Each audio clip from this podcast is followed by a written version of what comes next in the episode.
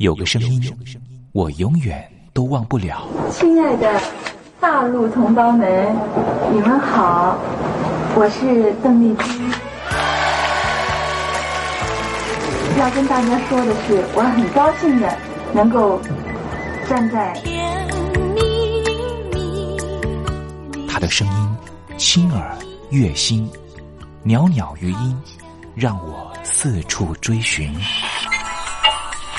哎呀，咱挺壮的。你收音机转个角度吧。哎哎，有了有了。我家里的碟哈，就邓丽君的碟，都是原来告别演演唱会的碟。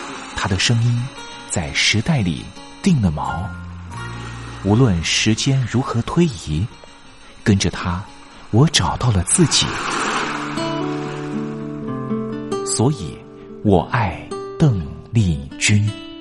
是你是你梦见的就是你。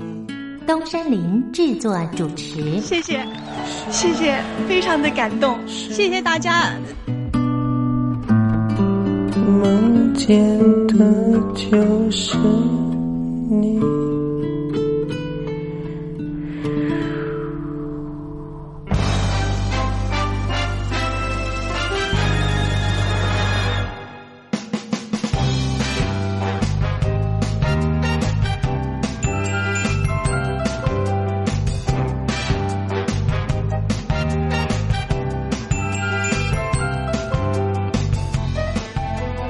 朋友您好，我是您的好朋友东山林，在台北问候您。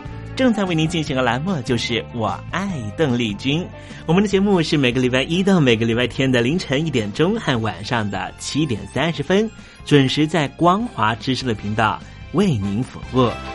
哇，又到了双休假日的时候啊！双休假日在家里头和家人团聚，或是呢和朋友出去玩了，最重要的是什么呢？就是在双休假日的时候，千万一定要保有好心情啊，笑靥堆满脸，人人都欢喜。这笑啊是什么呢？快乐的时候的面部表情，当然也可以是面部没表情，可是心里却很高兴啊。人家说笑口常开，笑不可抑，笑容满面，笑掉大牙，笑颜逐开，笑里藏刀。无论怎么样，都希望在我爱邓丽君的栏目里面，在双休假日的时候，东山林能够提供您满怀开喜的机会。在双休假日的“我爱邓丽君”的栏目里面啊，东山林啊特别为您推出的单元就是“丽君爱说笑”。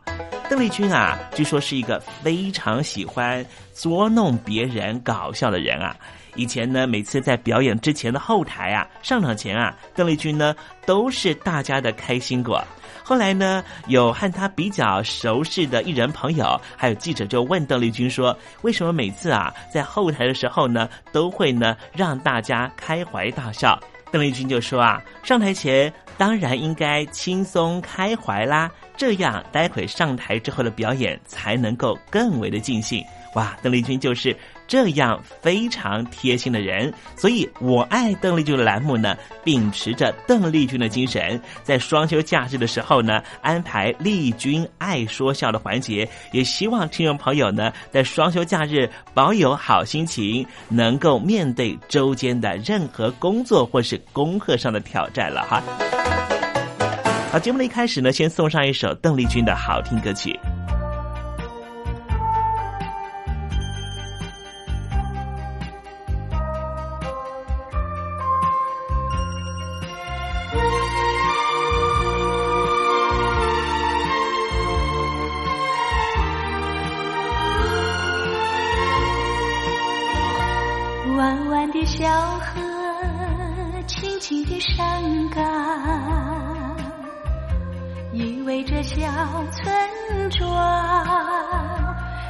蓝的天空，阵阵的花香，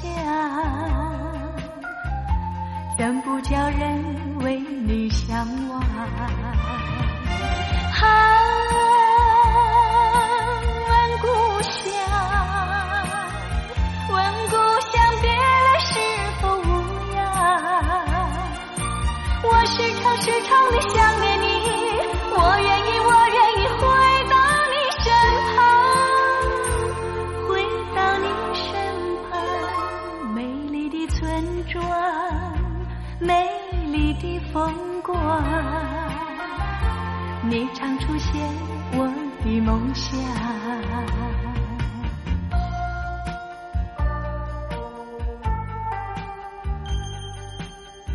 在梦里，我又回到了我难忘的故乡。那弯弯的小河，阵阵的花香，使我向往，使我难忘。难忘的小河，难忘的山岗，难忘的小村庄，在那里歌唱。哪里成长？怎不叫人为你向往？啊，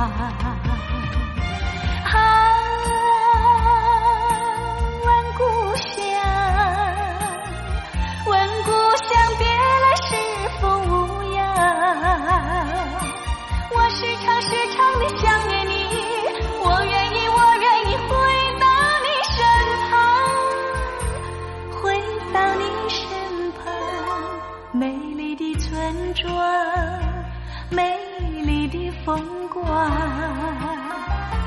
你常出现我的梦乡。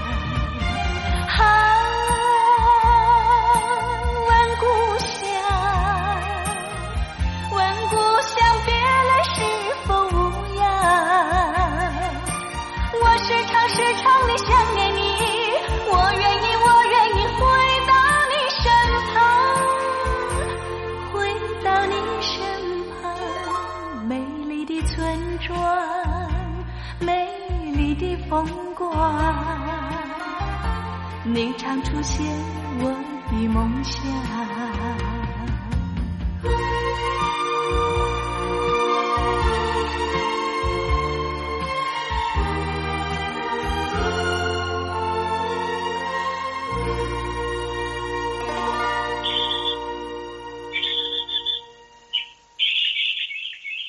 百转千声任意移，山花红紫树高低。使之所向金龙听，不及林间自在啼。宋代的大文豪欧阳修用这首诗来形容他偶然在山林间听到了画眉鸟的啼叫声。邓丽君的声音就像画眉鸟一样的百转千声。东山林也狗尾续貂一下，来形容邓丽君的美妙声音。我做个对子：莺蛇百转谁能替？袅袅余音邓丽君。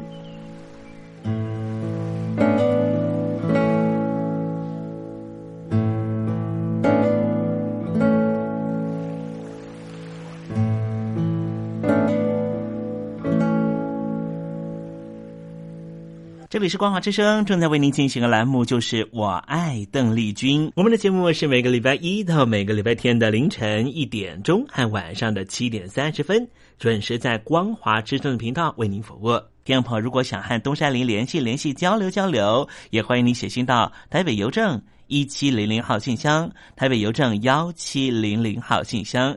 接下来为您进行的环节就是丽君爱说笑。丽君爱说笑，丽君爱说笑。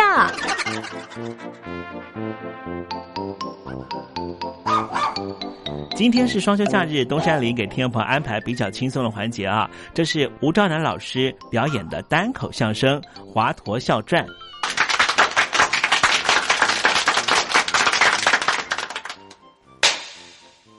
今天呢，我给大家说一段。华佗的故事，这华佗呀，可是个了不起的人物啊！他是后汉沛国谯郡人，哎，就是现在的安徽亳县。他本名叫华甫，字元化，是我国古代的名医。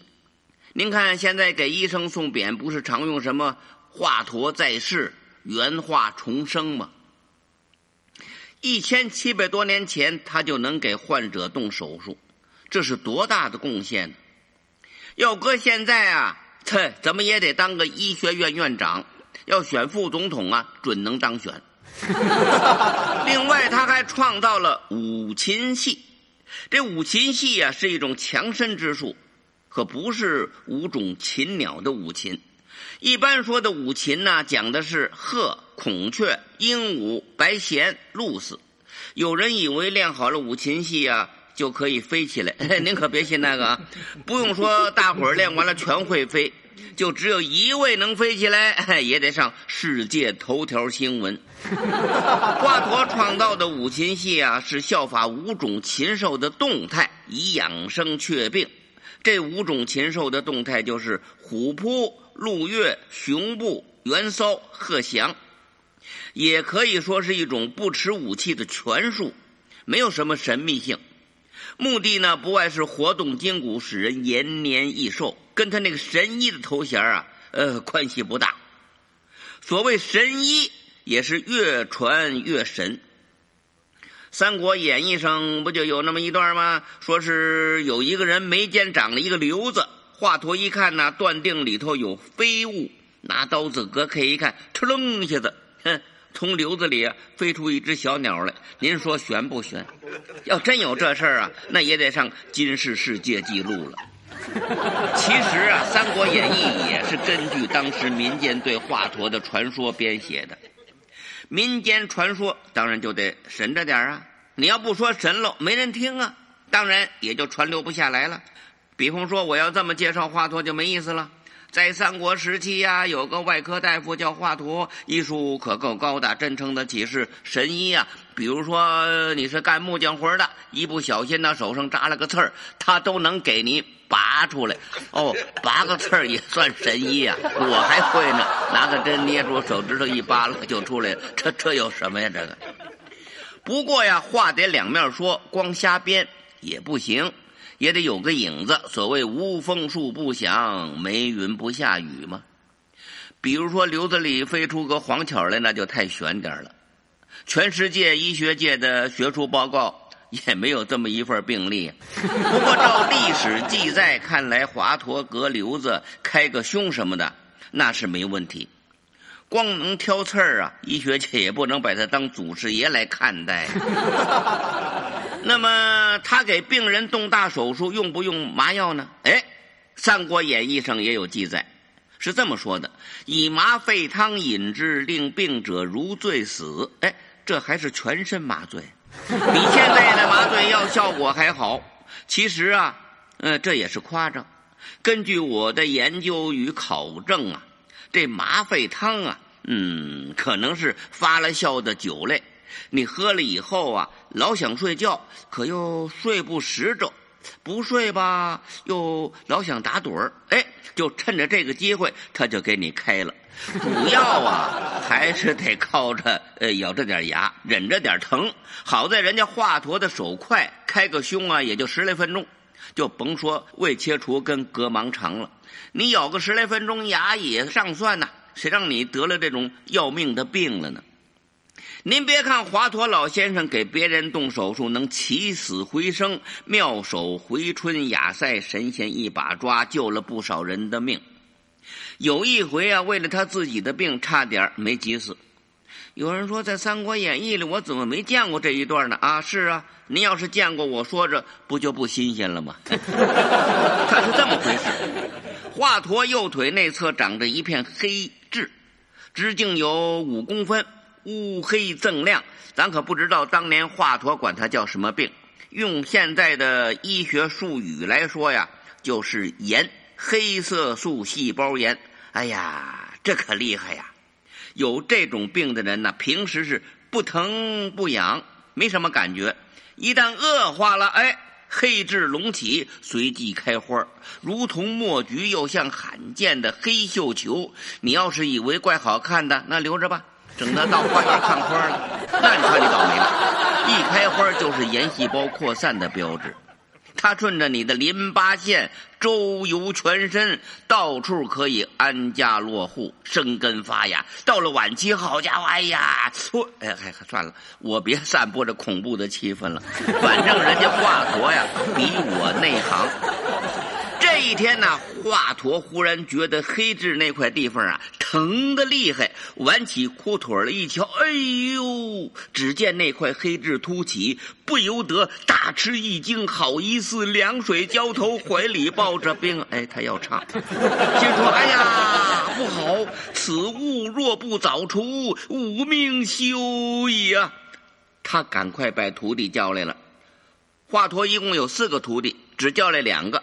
一个叫赵钱，一个叫孙李，另外有两个周吴跟郑王啊，到冯家庄、陈家庄看病去了。嘿，华佗说：“赵钱呐，我这个瘤子要恶化，趁着炎细胞还没有转移，你赶快给我割掉吧。”哎呀，师傅，您您您这不是开玩笑吗？这这病要是搁在别人身上，我保证是刀刀病除。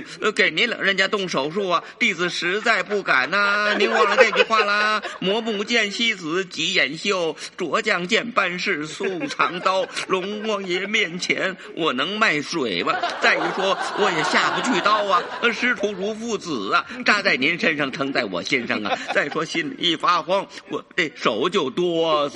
脚哆嗦还没什么，万一哆嗦大发了，刀子一拐弯，捅在您的肚子上，可就麻烦了。你你瞧这点出息。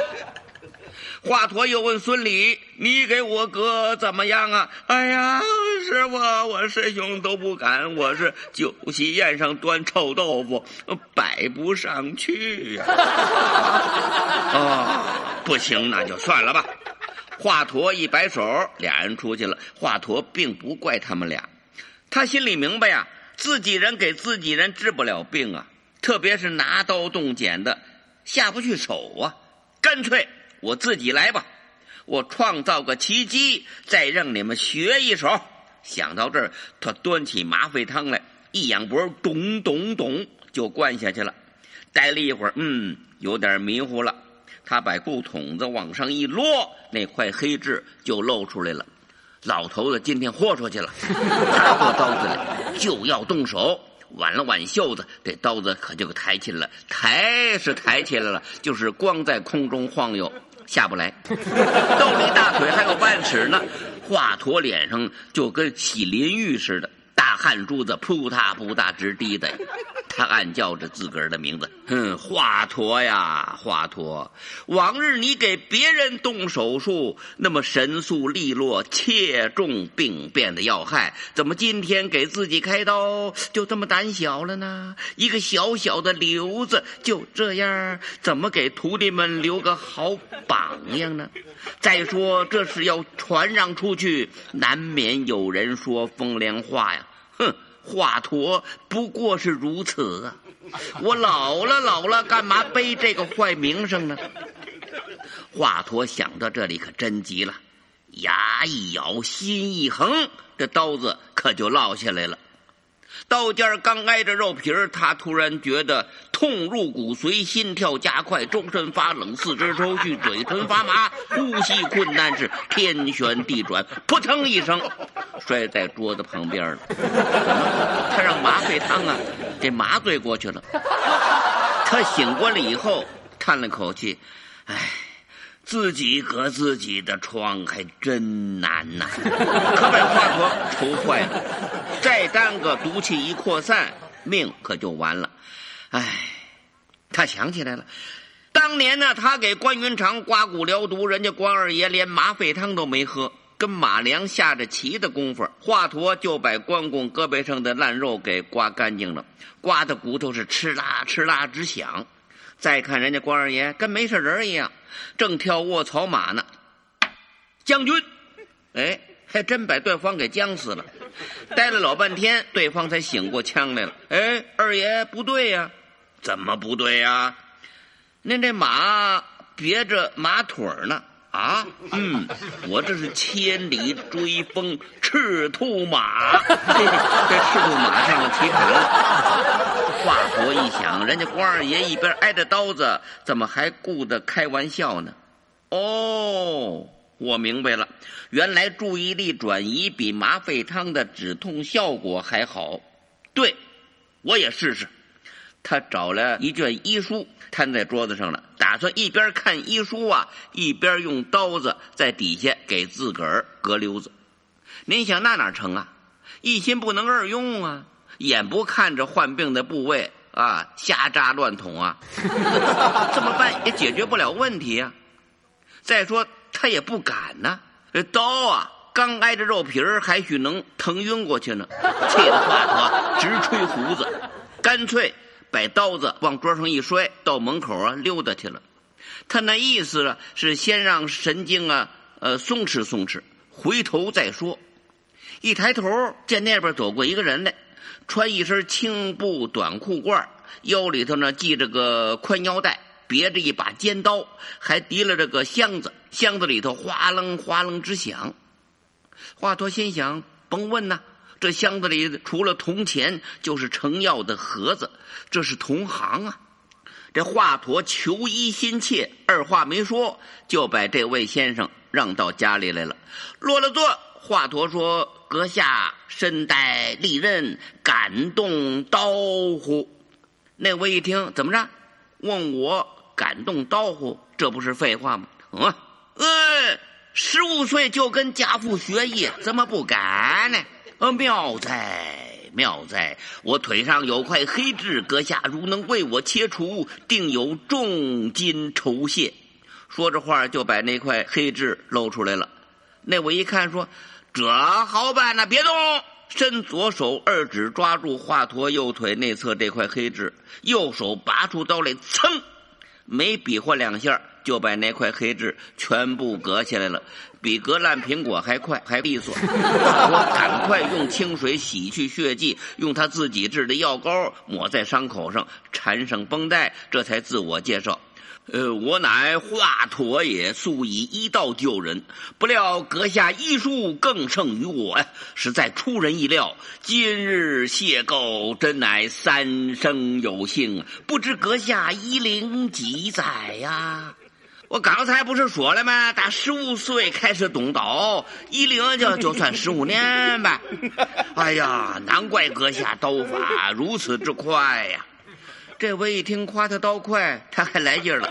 要说刀快呀，嘿嘿，这可不是跟你老吹牛哎，哪天我也得割个四五百斤呢。华佗哈哈一笑，这才明白，哦，我让卖肉的给治好了。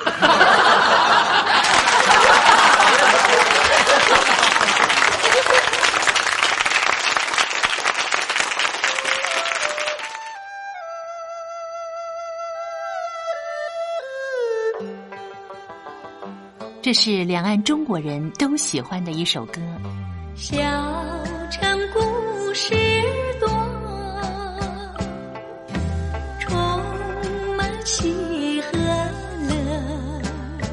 如果主持人播错了速度。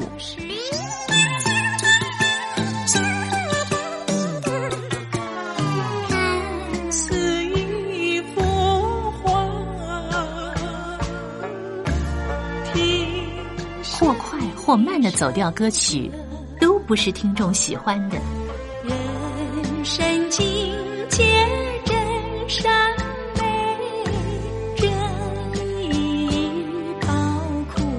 两岸和谐关系也得循序渐进，快慢相宜。小城故事真不错，情。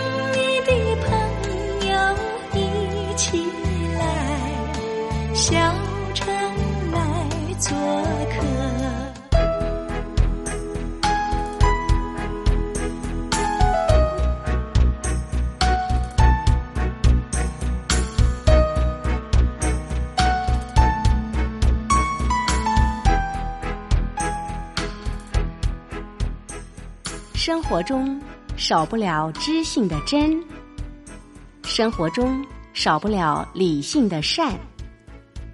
生活中也少不了感性的美。光华之声永远陪伴您生活在真善美的世界。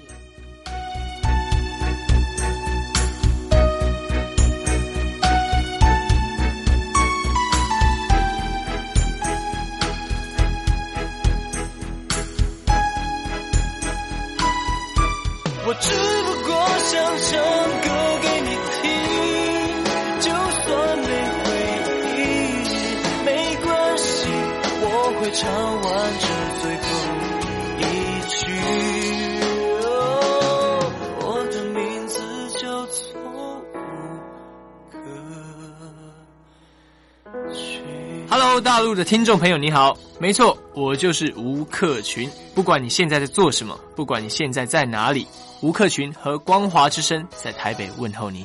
我只不过想唱歌给你听用尽我全力一首歌。这里是光华之声。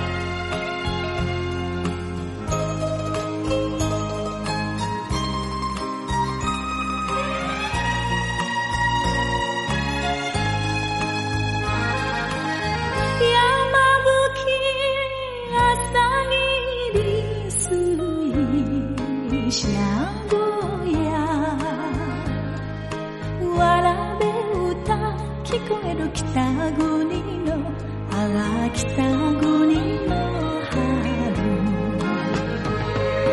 ああ、みき